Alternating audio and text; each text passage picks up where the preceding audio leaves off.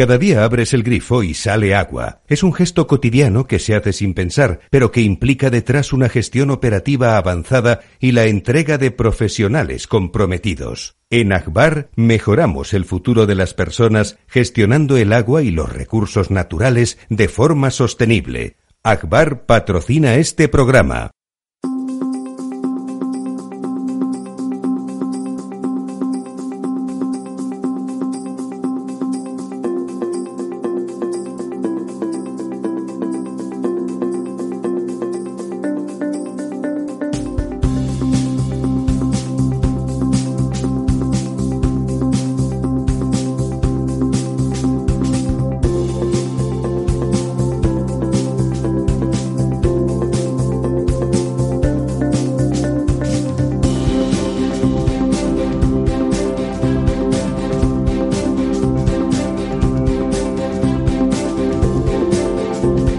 Estado Ciudad, con Ramiro Aurín y Diego Jalón en Capital Radio. Muy buenos días, amigas y amigos. En, esta, en este final de invierno tan primaveral, ¿no? Porque llevamos una temporada estupenda. Aquí, aquí en la meseta, en la capital del reino, nos levantamos con un par de grados, pero luego al mediodía nos ponemos a 18 y se está bien, ¿verdad, don José Luis? Estupendamente. Don José Luis, la estrella de la semana. La estrella de la semana, hay que decirlo, vamos. para nosotros es la estrella de la semana todas las semanas. Pero para el resto del mundo, que ya no lo tenía en cuenta adecuadamente, como él se merece, pues descubrió. Eh, ayer fue ayer fue don José Luis la No, el lunes. de ayer, el lunes. exacto. En el Congreso de Ingeniería Civil, que todos los años celebra el colegio. Cada, dos, cada cuatro cada, años. Cada cuatro años. Bueno, la verdad es que, bueno, pues normalmente se comentaban las cosas, eh, lo de siempre, como es una cosa muy institucional, pues viene la administración y por lo tanto normalmente el tono pues es anodino, para que nos vamos a engañar. O sea, viene gente que comenta cosas interesantes y de, de, no tanto de la actualidad sobre de la ingeniería civil, sino de las tendencias y tal, pero insisto, en estos momentos en que estamos viviendo ya hace una temporada pues ese tono, bueno, pues aporta relativamente poco, pero esta vez habían invitado a nuestro, insisto en lo de nuestro entrecomillado, José Luis González Valve. Y evidentemente los, eh, los amigos y amigas que ya nos escucháis habitualmente sabéis el tono, aparte de la muy buena información, el tono de, su, de sus comentarios, que siempre son críticos, con, eh, con buen talante, con mucho sentido del humor, pero críticos. Levantó, levantó diciendo, no les digo lo que dijo porque dijo cosas que aquí ha comentado con frecuencia, eh, pero en ese sentido crítico de que lo técnico y lo científico, o sea, el conocimiento, que es lo que nos ha llevado al progreso, mm, merecen merecen eh, más espacio entre la, en la gestión pública y en la gestión política. Lo merece eh, lo merecemos nosotros, los ciudadanos, porque esa falta de gestión técnica que tantas veces comenta él, pues la verdad es que lo que nos aboca es a un, discurso anodino que no que nos lleva a la ruina, ¿verdad? Si, me permite, Ramiro, Por favor. yo creo que merece insuflar más racionalidad técnico-científica a la gestión política, porque eh, en realidad la reflexión que yo planteé en el, en el Congreso el, pasado lunes es que a veces los acontecimientos políticos nos van habituando a convertir auténticos despropósitos. Es decir, eh, echar agua al mar dulce de sobra miles de hectómetros cúbicos y 300 kilómetros más abajo, coger el agua del mar y desalarla con un costo de energía brutal y subirla en barco a 16 euros metro cúbico es un absoluto despropósito. Al que nos hemos ido acostumbrados por una secuencia de acontecimientos que poco a poco nos han podido parecer lógicos y que incluso... y eran solo habituales. exactamente, pero que si se hace una reflexión de estado cero, son una auténtica despropósito, como lo es, como lo es también igual de grave el estar cerrando centrales nucleares e importando gas ruso para que Putin compre armas que maten a los ucranios. Sí, sí, es que es así. O sea, es que resulta que eh, España ha sido el mayor importador de gas ruso en los últimos tres o cuatro años. Durante la guerra, sí. Y que eso le ha servido a, la Rusia de Putin para comprar armamento. Todo a base de, de cerrar centrales nucleares cuando las centrales de gas emiten CO2, provocan accidentes, muchas más que las nucleares que no han provocado ninguno, y, y nos hacen ser esclavos de enemigos geopolíticos en el tema energético. Entonces, son acontecimientos que van produciéndose poco a poco que, digamos, los medios de comunicación los van endulzando mediáticamente y que nos vamos habituando a ellos, pero que si hacemos una reflexión de estado cero son barbaridades. Pero fíjese, eso que decía, más allá de la geoestrategia, con la que ya sabe usted que estoy completamente de acuerdo en su análisis, la información que nos abruma es la del cambio climático y lo pecadores que somos. Sí, pero claro, pero... Y, resulta que estamos eh, generando... Las nucleares no, porque son feas y antipáticas, pero no emiten CO2 ya, pero no me caen bien. Vale. Y a continuación seguimos, seguimos quemando gas que emite CO2, que CO2 y que es de lo que se figura y que arma y que arma a los enemigos geopolíticos que se supone que estamos eh, condenando. No, ya, y eso, como mínimo, el mejor de los casos, suponiendo que fuéramos marcianos y nos importara un bledo todo, nos encogeríamos de hondo como diciendo, qué gente más rara, ¿no? O sea, siendo racionales, han ido por una deriva, o sea, han fumado mucho. Pero creo que el análisis que merece la pena hacer es que esa Bueno, quiero decir que el, que el aplauso duró dos minutos y medio de la sala en pie a don José Luis. ¿eh?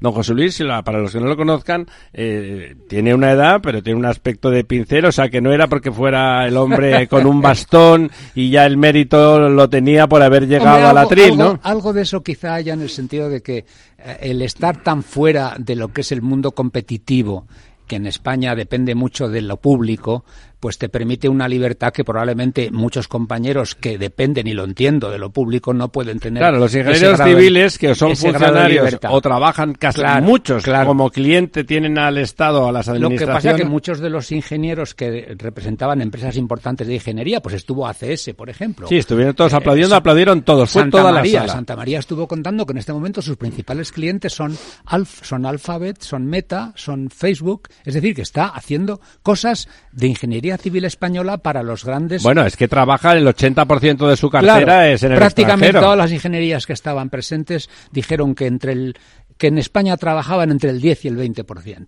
Ingenierías y constructoras. Ingenierías y constructoras y concesionarias. Don Diego, que no le he dejado abrir la boca todavía. No, mira, yo de esto que está diciendo José Luis, eh, esta semana he leído una cosa en el The Wall Street Journal que, que, explica que hace dos años el Estado de Nueva Jersey prohibió el uso de bolsas de plástico por motivos medioambientales y entonces todos empezaron a comprar eh, bolsas reutilizables.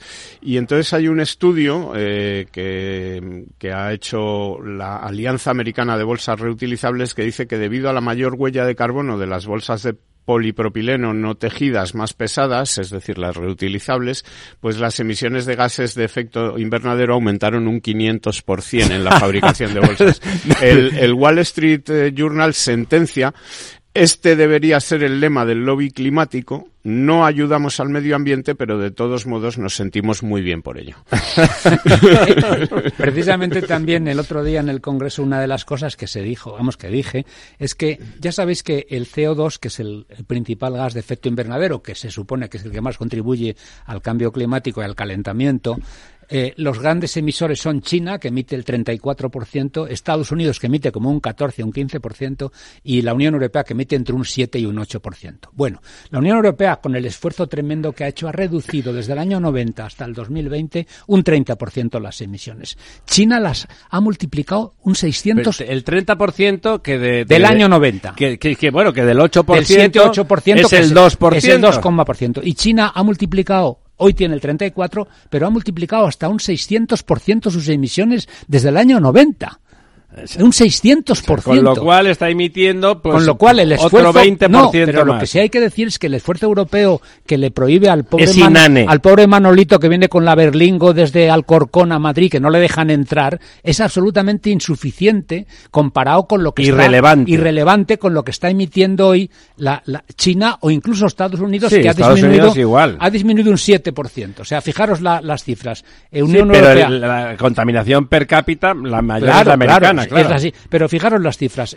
Europa emite el 7% y ha disminuido un 30% desde el año 90. China emite el 34% y ha multiplicado, ha aumentado un 600%. Y Estados Unidos emite un 14% y ha reducido un 7%. Entonces, ese, ese es el planteamiento, ¿no? Que, bueno, y el resto del mundo, como no tiene recursos, seguro que ha seguido aumentando sí, la también. Pauta China, prácticamente sí, todo. China y, y, la India, que y la India, ya sí, se, la India, o, la, se o la propia África, que está, que tiene que crecer y es muy difícil crecer siendo estupendo de la muerte, ¿no? Sí, sí. Con lo cual, evidentemente, eh, lo, el esfuerzo enorme que está haciendo Europa, que repercute muy su, negativamente, economía, sí. que repercute muy negativamente, no solamente en la economía, en el desarrollo industrial, en el energético, porque otra cosa bueno, que todo eso es economía. Claro, sí. otra cosa que hay que saber es que la política medioambiental europea es de las pocas que se decide por mayoría, no por unanimidad, con lo cual es mucho más fácil tener política decidida por mayoría medioambiental que no tener política energética que requiere unanimidad. Claro. Claro, claro. Bueno, la, la cuestión es que, bueno, este discurso racionalista, radical, pero racionalista, no negacionista, porque don José Luis y ninguno de los de la mesa, José Luis nos encarna estupendamente, no somos negacionistas, está claro. Pues, oye, si la serie histórica dice que está aumentando la temperatura, pues está aumentando la temperatura. Claro. Aquí lo de sumar y restar no lo cuestionamos nunca. Díganos, llámenos tontos, ¿no? Llámenos ingenieros. Eh, pero, pero eso hay que gestionarlo de otra manera. Hay que adaptarse, porque además, eso que decimos siempre, aunque está feo, pero ya hay cada vez más científicos muy notables que dicen, bueno, lo de los modelos de cambio climático son, sí, sí, como, como le gusta decir a don, a don Diego tantas veces, si el clima y la lluvia a 15 días ya no te puedes fiar en absoluto, Oiga, la A proyección 50 años, gigantesca, claro, pero- 50 años, bueno, vamos eh, a eh, mirarnos. Es que los, los propios científicos se contradicen. Ahora, esta semana ha estado muy en los medios un estudio sobre la corriente del Golfo. Sí, eh, sí, la posibilidad de que gire. La posibilidad Y de que, la- el norte. y que lo que va a ocurrir es una glaciación. Entonces, No, no, eh, bueno, es, que, pues, es que eh, si gira la corriente del Golfo... el planeta rápidamente antes de que si, esto si ocurra. ¿no? gira, si gira la corriente del Golfo antes de entrar en el estrecho de Calais, que es la posibilidad, la zona de Normandía por ahí, se congela el norte de Eh, Europa. es ¿eh? que hay, eh, hemos comentado aquí, yo lo he comentado y también ha tenido cierto éxito, lo de las rebanadas gordas de la Tierra. Es decir, vivimos en un planeta que tiene 12.000 kilómetros de diámetro y los científicos lo que nos dicen es que está constituido por cinco rebanadas gordas. Es todo lo que sabemos, porque hemos profundizado 10 kilómetros, o sea, No, pero eso, 10 eso ya sabe, eh, a, a grosso modo, que son cinco distintas, se sabe por el, por el asunto de las ondas y ver Ya, que, bueno, que las pero, densidades pero- y tal pero son ahora- homogéneas en esas. ahora- sí, pero hasta ahora casi siempre todo lo que se ha conseguido saber sobre los, el profundidad de la Tierra por un parámetro sobre 40, pues lógicamente el conocimiento que se tiene es uno partido por 40. O sea, no, evidentemente habrá muchos otros parámetros que no conocemos, porque uno de ellos es que, según esa propia observación, la, la Tierra tiene, está generando un calor del orden de 10 elevado a 24 julios en el núcleo terrestre. Si es verdad lo que dicen que es un núcleo de hierro y níquel fundido, que es lo que se supone que se ha descubierto. Bueno, ¿dónde, ¿a dónde va ese calor? ¿Qué está pasando con ese calor? Bueno, sube para arriba. De hecho, cuando, Pero sube por dónde? cuando usted hace un agujero... ¿Por algún- ¿Hay Don- alguna chimenea? O sea, No, por José- ejemplo, el fondo del mar, ¿se calienta Luis, o no se calienta? Hay una cosa, don José Luis. Es verdad que usted hace un agujero de 10 metros y dentro está más caliente. 10 kilómetros. Los, eh, los, los romanos y los, eh, y los Sí. persas y todos, cuando iban a zonas que de golpe estaban nevadas, lo que hacían era un agujero en el suelo Sí, sí, y se claro. tapaban y se enterraban porque se estaba No, más sí, incluso caliente. el trastero ¿no? de mi casa está siempre a 3 grados. no, pero a lo que quiero decir es que eh, una cosa es que efectivamente estemos observando el cambio climático, que es cierto, y el aumento de temperatura, que es cierto, y otra cosa es que el conocimiento que tenemos de el Del por qué. del proceso por el que se produce eso no lo tenemos un conocimiento eso está claro. del orden de 10 elevado a menos 26, del que haría falta del para estar seguros. Limitatus, Eso. un libro que les recomiendo de don José Luis, porque es muy interesante, ¿no? Es verdad que saber un poquito de números, no tanto, pero un poquito sí. Sí.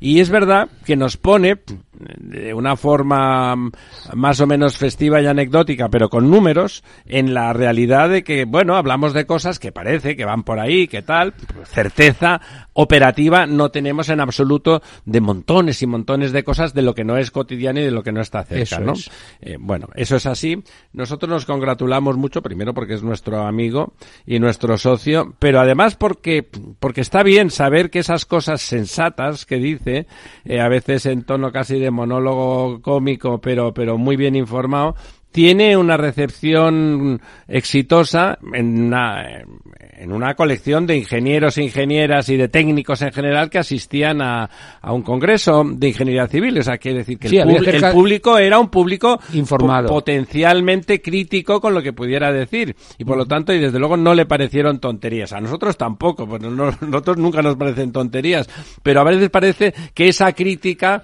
no, obliga a que algunos miren de reojo y no sé qué. No, no, esa crítica es la verdad. Hay cambio climático y el por qué no lo sabemos muy bien. ¿Que está bien reducir las emisiones? Sí, porque el CO2 evidentemente contribuye al calentamiento seguro, porque el CO2 hace efecto invernadero. Eh, ¿Eso cuánto es? ¿El 10%? ¿El 80%? Pues eso seguramente no lo, sabemos. Eso no lo sabemos.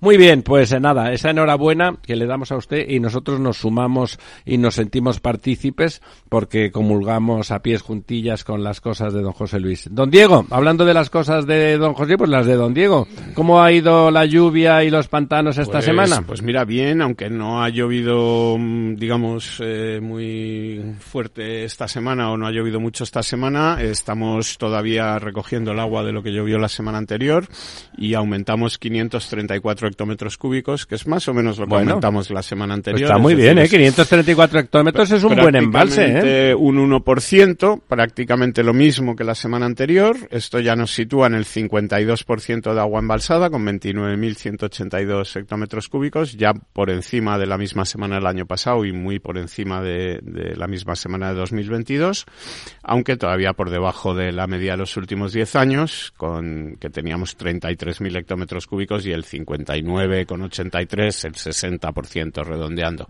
Eh, o sea que en esto son buenas noticias y también tenemos muy buenas noticias para dos de las grandes cuencas pues que están más necesitadas de agua, que son Guadiana y Guadalquivir, que son las que se llevan la mayor parte de esta pues de la subida de esta semana. Porque Tajo y Duero tampoco necesitan El Guadiana sube 148 hectómetros cúbicos, el Guadalquivir 124 hectómetros cúbicos, las dos más o menos un 1,5%.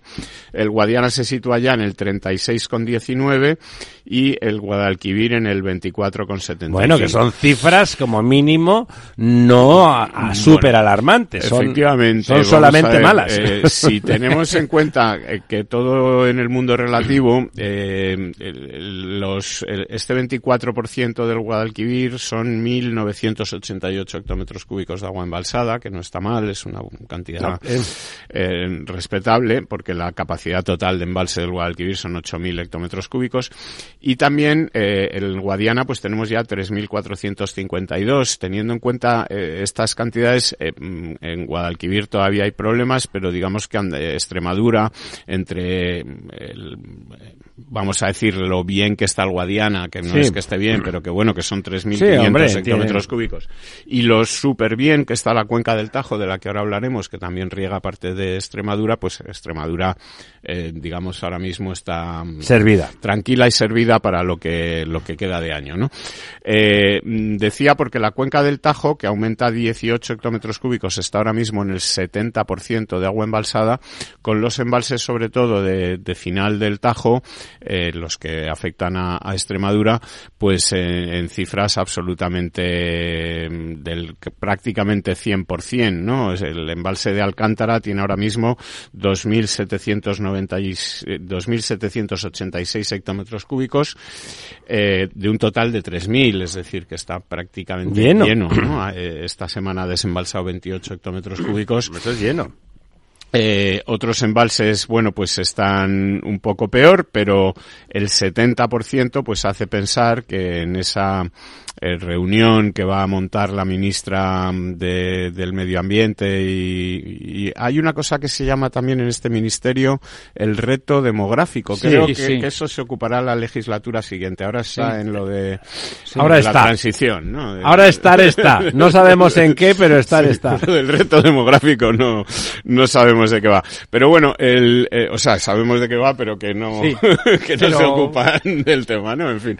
Eh, bueno, pues eh, ha montado una reunión, creo que se va a hacer con varias, con las comunidades autónomas afectadas para analizar el trasvase Tajo Segura que bueno, pues eh, supongo que pocas excusas habrá este año, pues para que no ah, se Este pueda- año no lo harán por huevos, en lugar de con una buena excusa. Eh, Sí, tenemos, eh, para que se hagan una idea, en Entrepeñas hay 361 hectómetros cúbicos, en Buendía hay 433, en fin, que mm, para pasar 20, 25, 30 hectómetros 31 cúbicos, hectómetros, 31 teóricamente. hectómetros cúbicos, pues no parece que vaya o que de- tendría que Y- hubiese y que no haber un, y no de golpe, problema. y no de golpe, que decirlo, que- que lo el van Tajo, enviando. el Tajo hay que decir que, como te, te decía, que está en el 70% con 7.747 hectómetros cúbicos, que el año pasado, en esta misma semana, tenía 6.900 y que la media de los últimos 10 años es de 6.300, es decir, que tiene 1.400 hectómetros cúbicos más que la media de O los sea, que últimos estamos 10 en un años. buen año. Estamos casi en un año de récord, te diría, ¿no? Es decir, para las fechas en las que estamos y subiendo además, es decir, aumentando esta cantidad de agua porque eh, el Tajo ha aumentado también esta semana, eh, como ya lleva varias semanas aumentando, ha aumentado en 18 hectómetros cúbicos. Eh, otras grandes cuencas, pues todas aumentan agua. El Ebro aumenta un 1,24, 97 hectómetros cúbicos. El Duero aumenta un 1,18, 88 hectómetros cúbicos. El Miño Sil aumenta 22 hectómetros cúbicos, está en el 76%. El Júcar aumenta 13, también está eh, rozando ya el 40%, con lo cual, bueno, pues para lo que es la cuenca No, hombre. Estupendamente. Y también tenemos buenas noticias en Guadalete Barbate, que es una de las cuencas que está Más la seca, semana estaba seca, pasada seca. estaba en el 15% y aumenta un 1,51 con 25 hectómetros cúbicos, se sitúa ya en el 17. Son embalses chiquititos, hay que decirlo, En los el de, 17%. los de Guadalete. Barbate. tiene, sí, una capacidad total de 1.651 hectómetros cúbicos y tiene ahora mismo 281 embalsados. La Mediterránea andaluza, que es otra cuenca que también preocupa, gana 9 hectómetros cúbicos, se sitúa ya en el 19%, con 227 hectómetros cúbicos. Y la cuenca del Segura gana 5 hectómetros cúbicos y, bueno, pues se pone ya en el 18,60. Hasta aquí, pues son todo buenas noticias. Mala noticia esta semana, pues como siempre, que ya nos tiene acostumbrados últimamente, pues la cuenca de Cataluña interna, que vuelve a perder dos hectómetros cúbicos, se sitúa ya en el 15, Pero diga los hectómetros, diga los tiene hectómetros que tenemos. 102 hectómetros cúbicos. 102 hectómetros. Hemos hablado de Guadalete Barbate Sí. y hemos hablado de las cuencas eh, Sí. occidentales andaluzas, que son riachuelos casi, y, tienen casi todas el doble. eh, eh, claro. Casi el triple. El Guadalete Barbate tiene 281 y 102 la cuenca de Cataluña interna. Y, si y miramos otra- la población que abastece Bueno. en una y otra, pues en fin, vemos un poco la dimensión del drama. De la tragedia, sí. Eh, la dimensión del drama que es tan grande que fíjese usted que esta semana, eh, ayer, se convocó un pleno en el Parlamento de Cataluña, un pleno dedicado a la sequía. Y Se sabe- acaban de descubrir, ¿sabes? no, ¿Y sabe usted lo que han aprobado en ese pleno? La independencia. Un proyecto para independencia, para pedir la independencia de Cataluña. Es impresionante, es impresionante. Este- Cuando lo que han hecho, cuando ese gobierno, y ese gobierno de la Este izquierda es republicana fue el que se opuso al trasvase del Ebro en el 2004, fue el que se opuso al mini trasvase desde Tarragona vía, vía los cuatro metros cúbicos que todavía tienen allí a, a Brera en el 2008 con una sequía galopante y ahora aprovechando que el Pisuerga pasa por Valladolid y aquí hay sequía, eh, pues eh, piden la independencia. Bravo, bravo, bravo. Hay que seguir votándoles, hay que seguir votándoles. Bueno, es el momento de devolverle los, eh, los mandos a don Félix, que me está apuntando con un rifle que tiene nuevo láser maravilloso.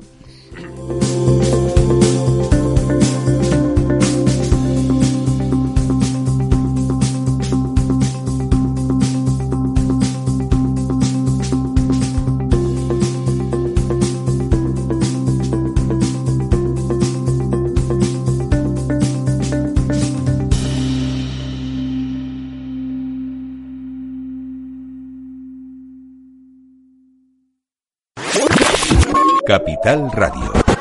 La genuina radio económica. Siente la economía.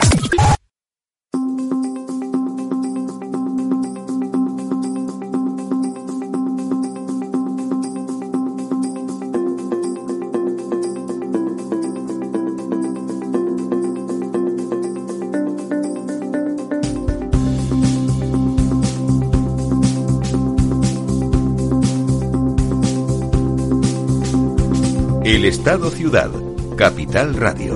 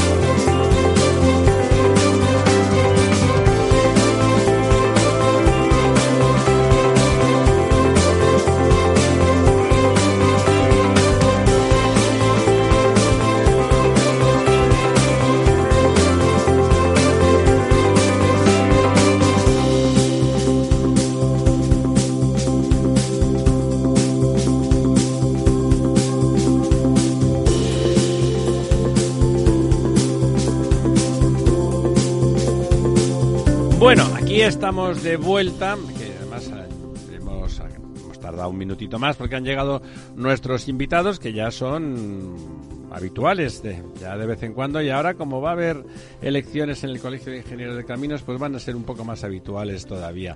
Tenemos con nosotros eh, a doña Almudena Leal, que ya han oído hablar, la han oído hablar bastante en, las, estos meses pasados. Doña Almudena. Hola, buenos días Ramiro, muchas gracias por invitarnos. Es un placer estar con vosotros. Gracias por venir. Eh, Jesús, Jesús Contreras, también ingeniero de caminos y bueno, experto en estas cosas del agua que hablamos tanto en esta casa. Buenos días Ramiro, gracias.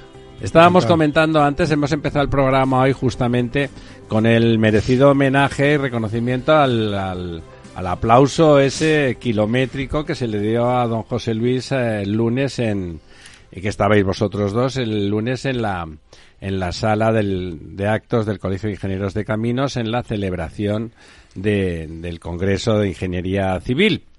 Y justamente, justamente, eh, ya saben ustedes, Almudena y, Jesús son miembros de la Junta Directiva de la Asociación de Ingenieros de Caminos recién recién instalados hace apenas un mes, ¿no? Sí. Con, una previa victoria electoral en buena lid. Y justamente comentaba una de las cosas que, queríamos que hablarais, uh, porque de momento no ha habido manifestación pública de las organizaciones de ingenieros de caminos o de ingenieros civiles, que son los que en general se ocupan, tampoco de los otros, ¿no? Tampoco los ingenieros agrónomos, que serían los dos, eh, los dos, uh, las dos ramas técnicas que se ocupan un poco del agua, que por motivos diferentes, pero se ocupan del agua. Y ha comentado justamente el tema don, don José Luis, ¿no? El, el, el sinsentido de que se deje que el agua del Ebro, que no se quiere coger en la desembocadura, en la desembocadura, o sea, cuando ya nadie va a hacer uso de ella y por lo tanto cualquier reivindicación al respecto de ese agua ya empieza a ser estricta mala leche, ¿no? Porque de que digas, esta es que la quiero para mí, bueno, pues eso se puede discutir, pero que ya esté saliendo al mar y que... Dulce. Y, que sí, sí, dulce, dulce, agua del río, vamos, del río Ebro, con la que se riegan del río más largo y caudaloso de España, no de la península, pero sí de España, eh, y bueno, y que el sinsentido de, de coger, dejar que se vaya, a continuación utilizar una desaladora que como muchas de las desaladoras que se construyeron en sustitución del famoso trasvase del Ebro derogado por Zapatero, pues funciona mm, a, mínimos, entonces como la desaladora de Sagunto funciona al 10%, pues tiene la posibilidad de generar agua a un precio, luego coger, meterla en un barco, llevarla en barco hasta Barcelona y que eso cueste, pues bueno, me da lo mismo si son 16 euros, 14 o 22, una barbaridad en cualquier caso y desde luego técnicamente un sinsentido y además con una huella de carbono que seguro que es notabilísima, ¿no? Porque ese transporte por barco es mucho más costoso de lo que sería el transporte por tubería desde el, desde el Ebro. Hombre, entra por la puerta la otra estrella del rock and roll, que es eh, don José Trigueros. don José Trigueros, que es el, como saben, el presidente de esa junta directiva de la Asociación de Ingenieros de Caminos que a la que pertenecen Jesús y Almudena. Y también porque no hay que dejarlo de decir nunca, presidente del Instituto de Ingeniería de España, que agrupa a más de 80.000 ingenieros de todas las ramas.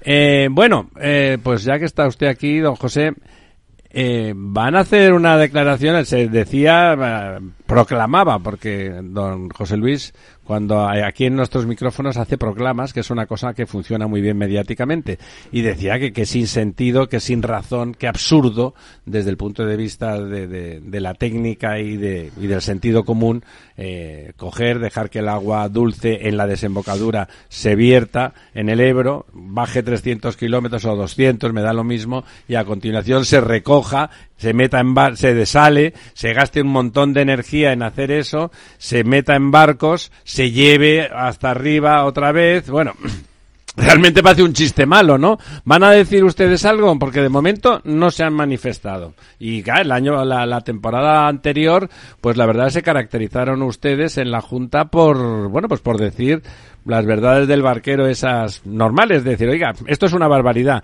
Todos lo pensábamos, pero nadie lo decía y esperábamos que quizá las personas más adecuadas sean las organizaciones que agrupan a los técnicos y que, que se ocupan de ese área de conocimiento dijeran, oiga, esto está mal.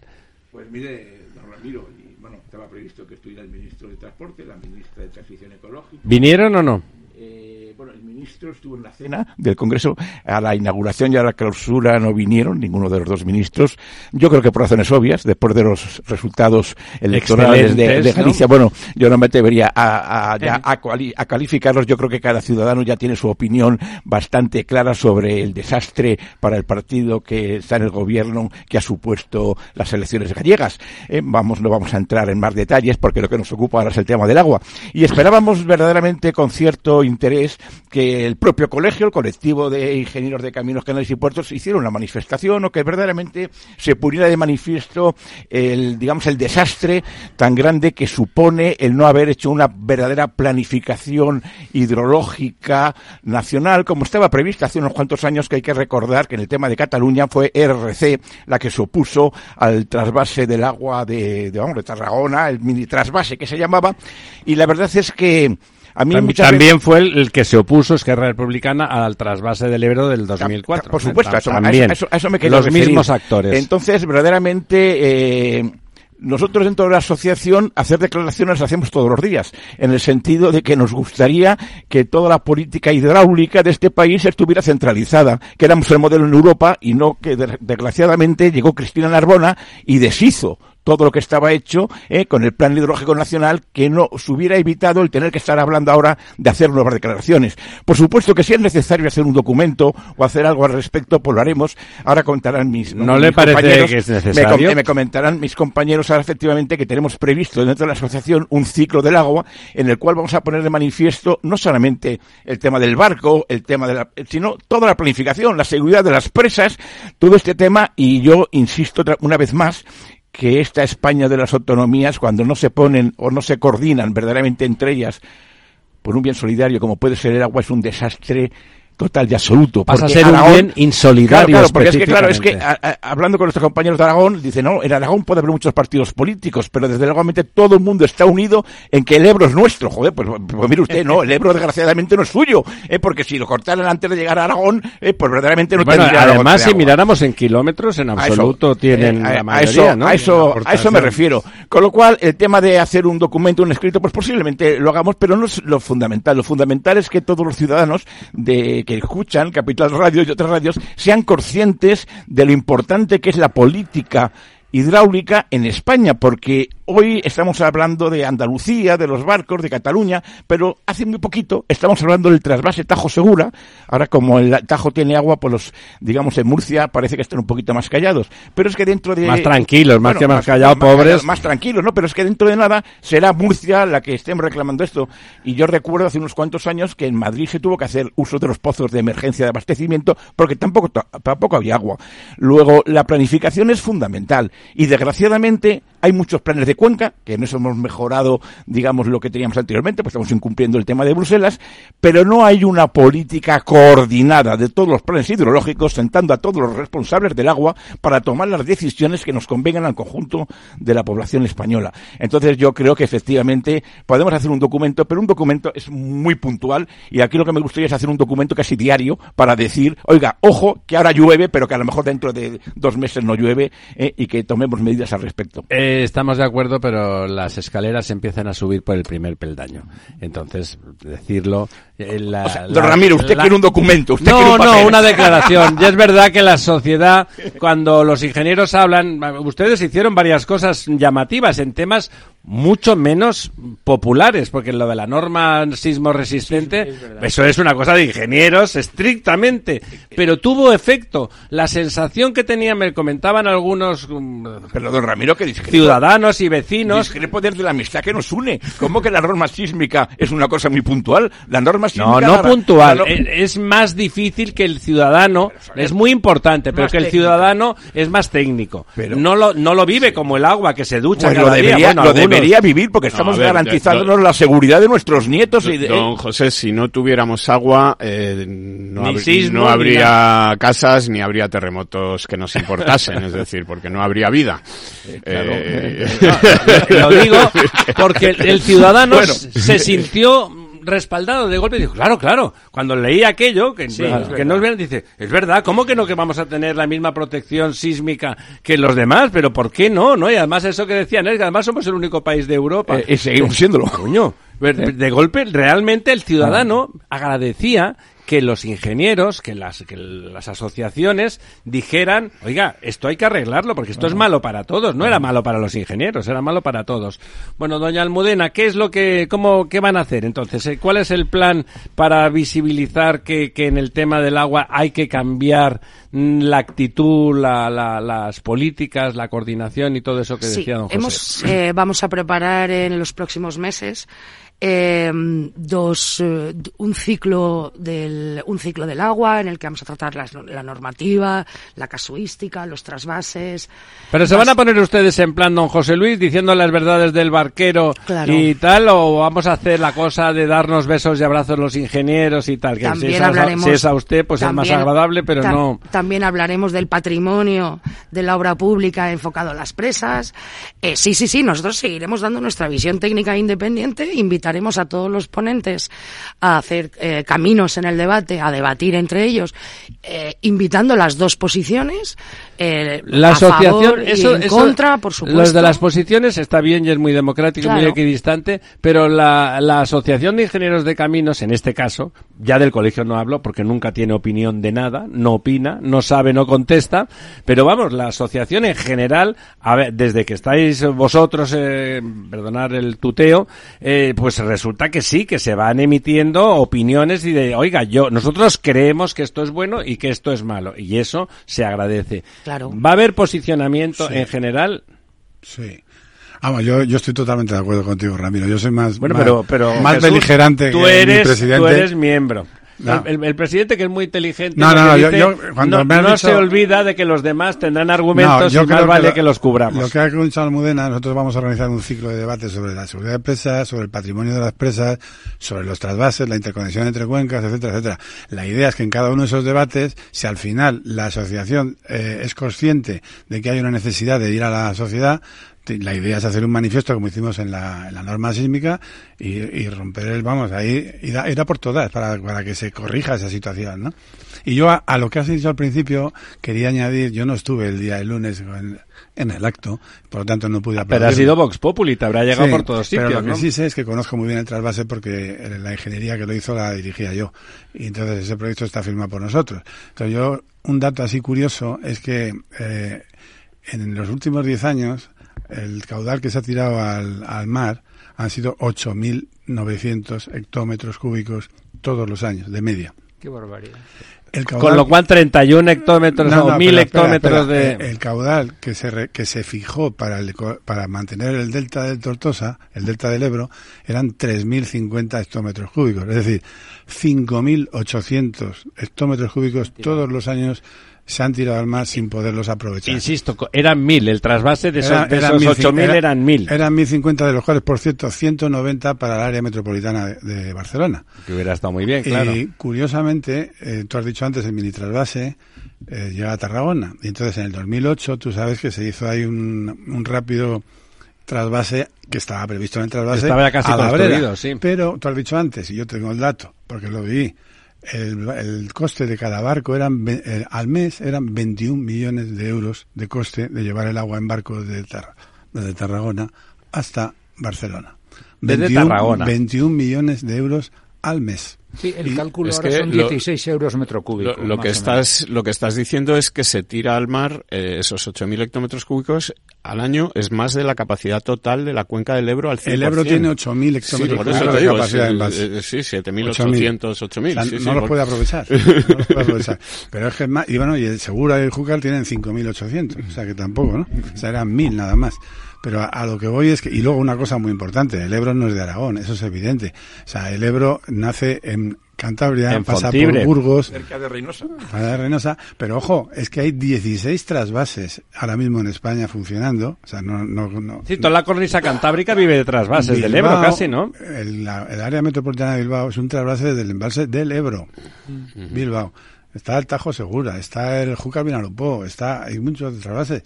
En Madrid tienes los trasvases de, dentro de lo que es Madrid también hay trasvases. O sea, el pensar, ¿sabes como yo lo que pienso muchas veces? Si no hubiera interconexión energética de líneas de alta tensión, ¿cómo viviríamos? O sea, lo que dicen los ecologistas es que aquí la demanda de una cuenca tiene que ser la que fije la, la, aportación que tiene esa cuenca. Eso es una barbaridad. Bueno, eso que demográficamente había que desmontar España. Claro. Un, un apunte, los trasvases de las interconexión de Cuenca, habréis leído estos días que con gran alaraca, y, además seguramente con razón, Marruecos, acaba de decir y ha cambiado el nombre de trasvase por autopistas del agua. Que eso lo dijo Borrell. Sí, sí. Borrell fue quien inventó lo de las autopistas, autopistas del, agua. del agua. Yo creo que mm, con una cierta idea de, de modernidad, de, sacarlo del, digamos, del, de lo antiguo y ponerlo en lo moderno. De la, lexicografía Antigua. decimonónica. eso es, sí. Pues es que Borrell hablaba de interconexión de todas las De todas, claro, claro. Y un trasvase de 1.800 hectómetros cúbicos. ¿eh? Pero en un, en un país con, con lluvia irregular, con un cambio climático en marcha, que yo acepto el cambio climático.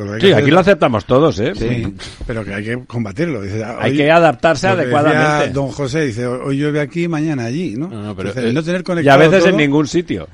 bueno, lo que pasa es que el, mini trasvase a Cataluña del año se acabó en el 2008 entre otras cosas porque el conseller entonces, que creo que era un tal señor Baltasar, fue a Montserrat a pedir sí, sí, a lluvia a la Virgen y llovió y llovió. Era muy gracioso porque era comunista, pero... no, pero yo creo que el ejemplo de la electricidad que pones es, es que es evidente. Es decir, es como si dijéramos que la pues energía que se produce en la central de Almaraz en Cáceres no puede salir de Cáceres. No pongáis muchos ejemplos oiga, que es que esto lo producimos también a compartimentarse. Doña Almudena. Eh, Cuénteme, venga. No, bueno, lo de las autopistas del agua corredor, eh, los corredores ferroviarios, autopistas ferroviarias, es otro término que conecta toda España de mercancías, que bueno, que conecta toda Europa, que nace en Algeciras y, bueno, transcurre por todo el corredor mediterráneo o el corredor atlántico y nadie eh, se plantea eh, segregar ni... No, no, la corrijo, ¿eh? Rodalíes lo quiere segregar. claro, claro, Rodalíes.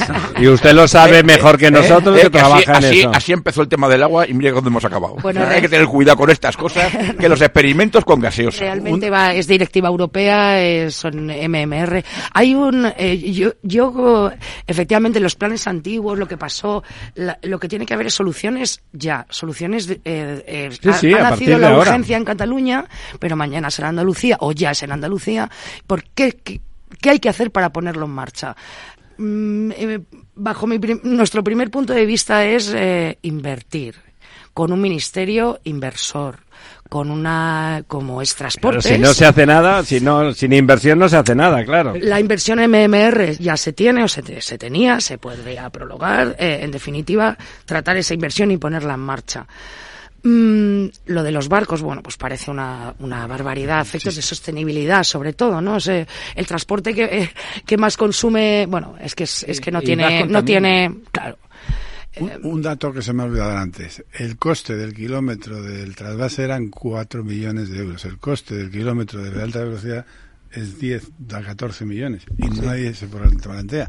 Y aquí otra vez decía, no, es que el trasvase es carísimo, 4.200 millones con el 60% de subvención de fondos europeos. Bueno, y, además solucionaba el problema. Y además solucionaba el problema. Y que es que hay que decirlo. ¿Cuánto cuesta no solucionar el problema? Vamos a ver, el, el problema del, del, dinero yo creo que es una cosa absolutamente ridícula decir que esto es un problema de dinero cuando el de los 75.000 millones de fondos estructurales estructurales de la Unión Europea Generation, el MMR. Eh, eh, hemos ejecutado el 60% de los que corresponden de los estructurales, no de los al periodo 2016-2021. Es decir, que es que, eh, o sea... 2000 es una cosa absolutamente ridícula. De 75.000 millones, tenemos un 40% de esos 75.000 millones. O sea, 30.000 millones. Que son 30.000 millones sin ejecutar del periodo que va hasta 2021. Eh, vuelvo un poco a la, a la, reflexión que hacía Pimentel con lo agroalimentario. Hay, hay una prioridad conceptual previa, que es que el agua es medio ambiente, no es enemiga del medio ambiente, es medio ambiente. Es decir, Ella porque a lo que hemos llegado es a que los trasvases son enemigos del medio ambiente. Y yo creo que esa, esa precisamente es un poco la falacia, ¿no?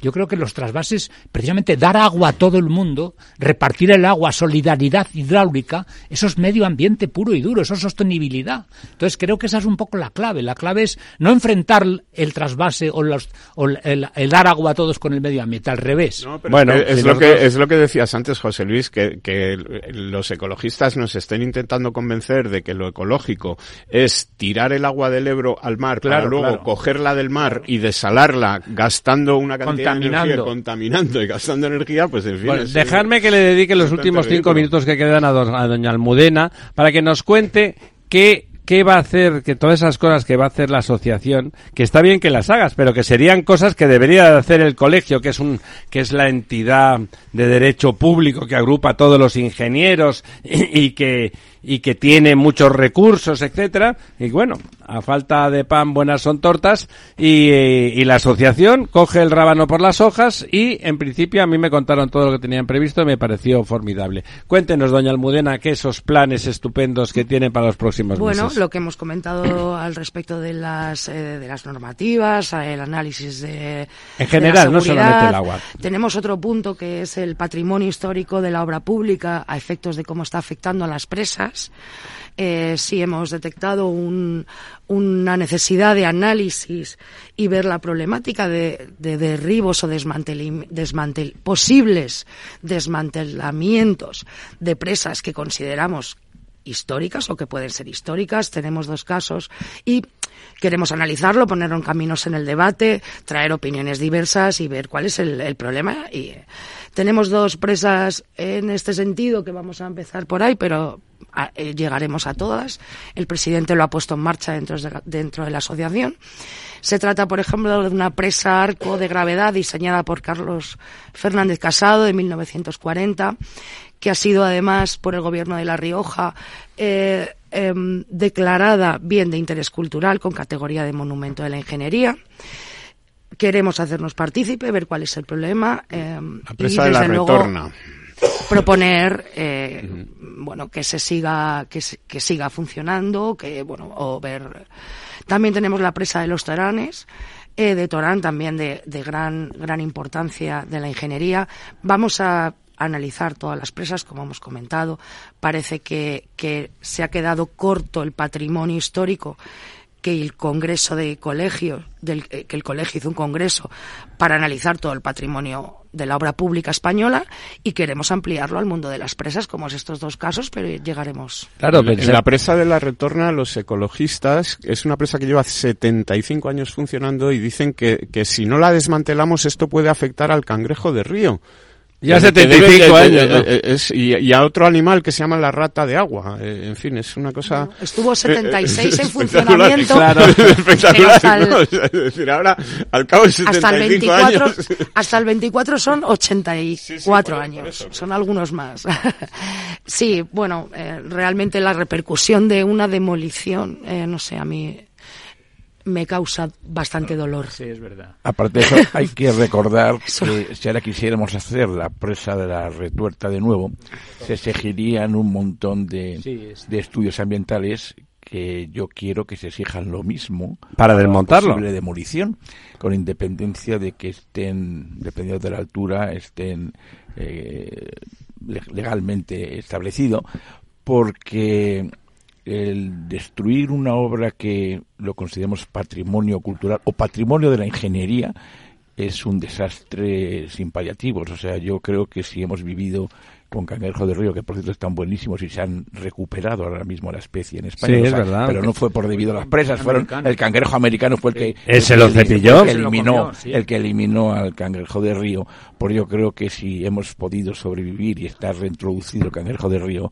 pues también que sobrevivan esas obras simbólicas de la ingeniería. Hay que recordar que no tiene que ver, bueno, tiene que ver un poco con el agua la central de Andorra, la central térmica de Andorra, con una torre No, pero de tiene- 300 metros que podía haber sido, vamos, un, Un monumento. una reliquia, un monumento a la ingeniería hecho en su, momen- en su momento y que desgraciadamente ha desaparecido en un No, mes. por un prejuicio absurdo, Si ¿no? me permites, hay un, hay un aspecto de lo que está diciendo el presidente de la asociación, que es la, la aceptación social de las presas y de las centrales, que es un valor muy, co- muy consolidado y que hoy sería muy difícil. Es decir, si hoy tú quieres hacer una presa nueva o una central energética nueva, es muy difícil la aceptación social. Y estas que van a derribar están aceptadas. Están aceptadas, sí. Y, sigue siendo rentable. No solo que- aceptadas, los que sino se que las oponen. están agua defendiendo. Los que se queridas. oponen a la de- al desmantelamiento de estas presas son la gente que vive la- allí. La presa de Proserpina, la famosa presa Bueno, de es que Proserpina. iba a decir. eh, ahí la tenemos Los desde la época de romanos los romanos. mil años. Bueno, entonces no Oye, había- nos vamos, nos entonces vamos. no había ecologistas. esta noche en La Verdad Desnuda.